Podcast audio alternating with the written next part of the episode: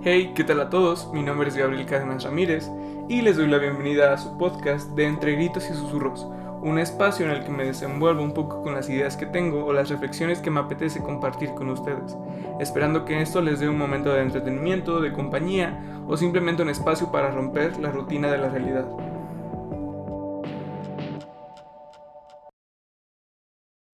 El tema del que quiero hablar el día de hoy es un tema bastante sensible y que se ha puesto en boca de muchísimas personas desde el surgimiento del acontecer global, es decir, ya saben, toda esta onda de la pandemia. Y este tema que quiero tocar es la salud mental. Si tuviera un peso por cada conocido que tengo que me ha contado sobre sus mental breakdowns durante este encierro, tendría 10 pesos o más solamente por conocerme a mí mismo. Vivimos una situación sin precedentes para nuestra sociedad y para nuestra cultura más. Es un país donde vivimos de abrazos y nos quitaron el contacto físico. La cercanía, el poder ver a diario a nuestros amigos, a nuestra pareja, parece que hemos empezado a vivir de los recuerdos que nos persiguen desde marzo o incluso desde febrero. Y lo que pasa es que la salud mental es algo que siempre hemos pasado por desapercibido, y más en nuestro país.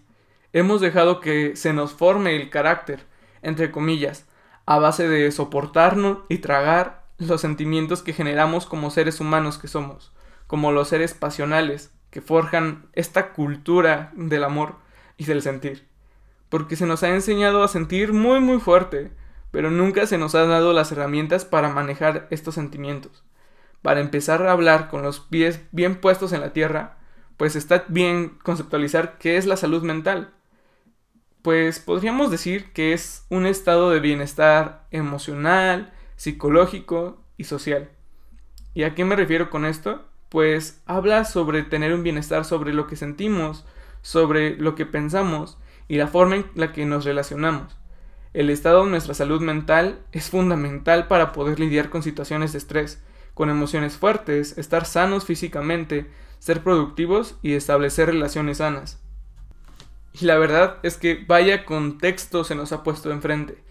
Una pandemia global que nos ha dejado con mucho más tiempo libre para pensar y hablar con nosotros mismos.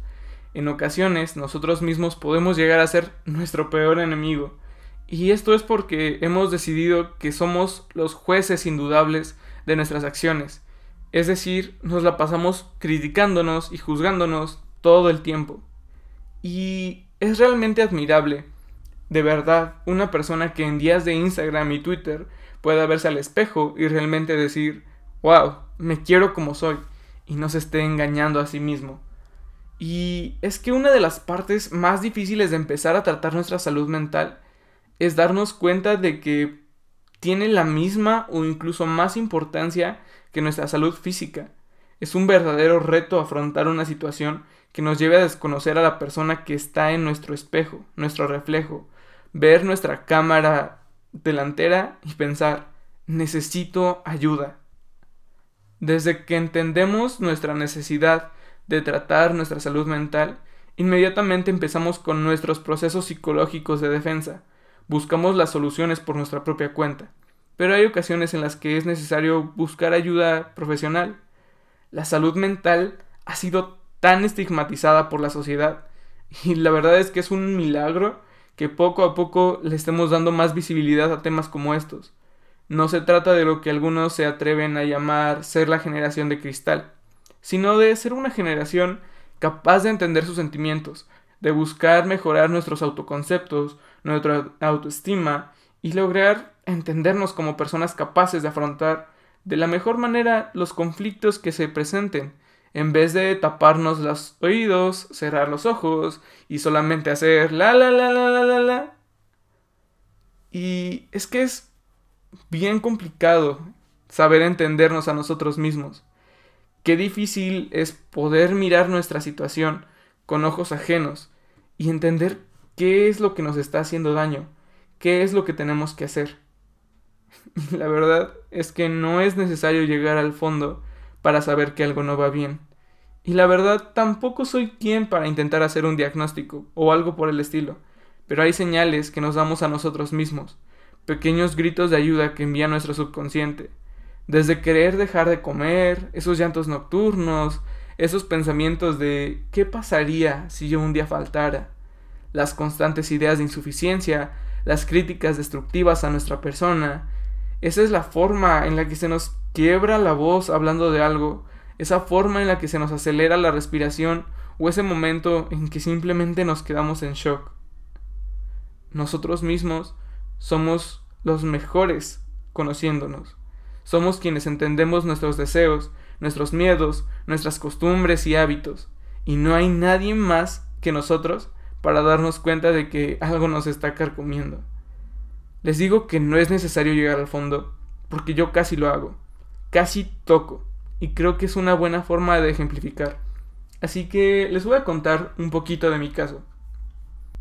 Yo estaba cursando mi último semestre de la preparatoria y se acercaba cada vez más mi graduación. Tenía una pareja, tenía mis amigos que los veía de manera constante gracias a la escuela y gran parte de mis metas eran a nivel escolar. Y de un día a otro, como a todos, la cuarentena golpeó a la puerta y me quedé sin graduación, sin amigos de día a día. Mi pareja terminó conmigo, dejé de ser hijo único después de 18 años, mi entrada a la universidad se puso en jaque como la de muchos debido a la pandemia. La tensión familiar cada día era más fuerte, porque mi familia no estaba acostumbrada a verme en casa y yo no estaba acostumbrado a la rutina familiar. Poco a poco las cosas pues se me fueron acumulando.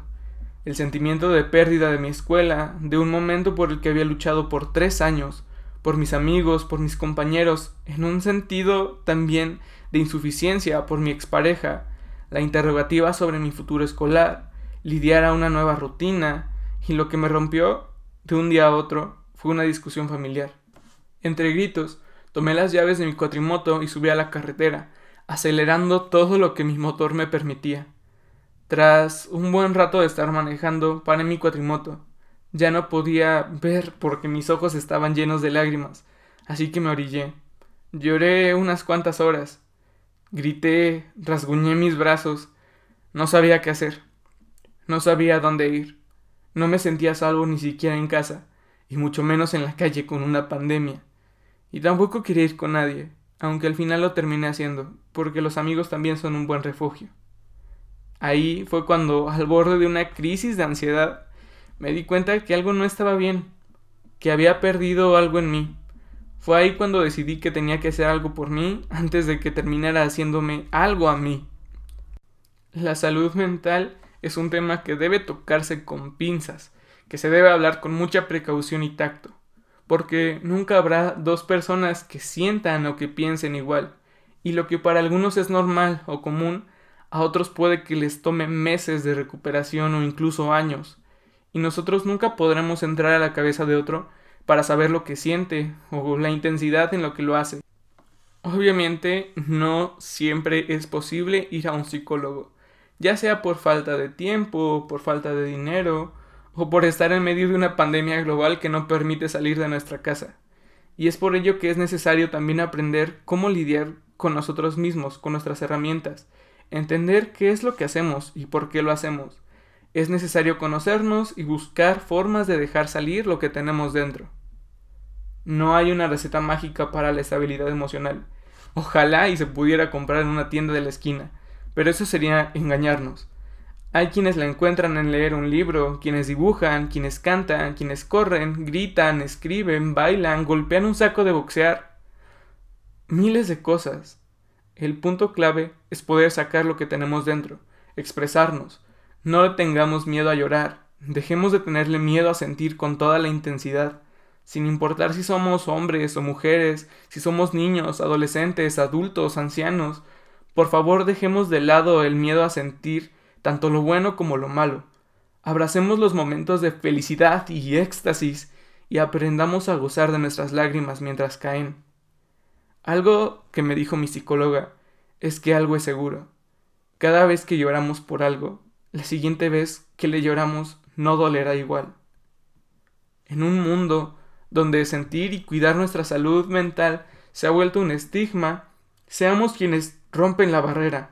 Enseñemos que esta generación de cristal puede con cada piedra que nos pongan en el camino.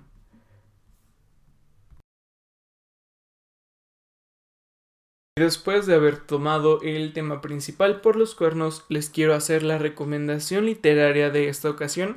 En esta vez les voy a recomendar La muerte de Iván Illich. Es un libro de León Tolstoy, una novela, publicado por primera vez en 1886. En este se nos cuenta la historia de, valga la redundancia, Iván Illich y los acontecimientos que suceden alrededor de su muerte. Al inicio del libro nos narran cómo él ya está muerto, pero este libro va en retroceso, es decir, comienza por el final y luego se brinca al inicio para poder contarnos cómo fue que llevó todo a la muerte de Iván Illich. Este es un libro bastante psicológico desde mi perspectiva, debido a que es biográfico, es una persona que aunque tú no conoces y aunque sabes que es una persona con una edad media o avanzada, reconoces como un ser humano capaz de sentir problemas como lo son la soledad y la melancolía y como el sentir una vida vacía al final de sus días, estar tan cerca de la muerte. Es un libro bastante interesante, me gustó leerlo, pero el final es lo que realmente me atrapó. Eh, me sentí muy identificado con el sentimiento de ver a todos y sentirte solo aún. Entonces, si les gusta el realismo y si les gusta no la depresión, no se depriman, es un muy buen libro. Este, les recomiendo leer este librazo. Y es muy muy cortito, les digo, tiene más o menos 100 páginas, 92, dependiendo de la edición que logren conseguir. Pero sí, esa es mi recomendación en esta ocasión. Y por último les quiero hacer una recomendación musical súper cortita. Vayan a Spotify o a YouTube y escriban Konova. K-O-N-O-B-A. Es música entre tranquilona y alternativona, por si les gustan esas ondas, al igual que a mí. Entonces ahí se los dejo. Las letras son muy bonitas y en general me encanta su música, así que espero ustedes la disfruten tanto como yo. Y así, con estas dos recomendaciones y habiendo hablado de salud mental, me despido. Espero hayan disfrutado esto aunque sea un ratito. Les recuerdo, cuiden su salud mental, cuiden su salud física. Eh, si salen a la calle, usen cubrebocas. Si no salen, que mejor.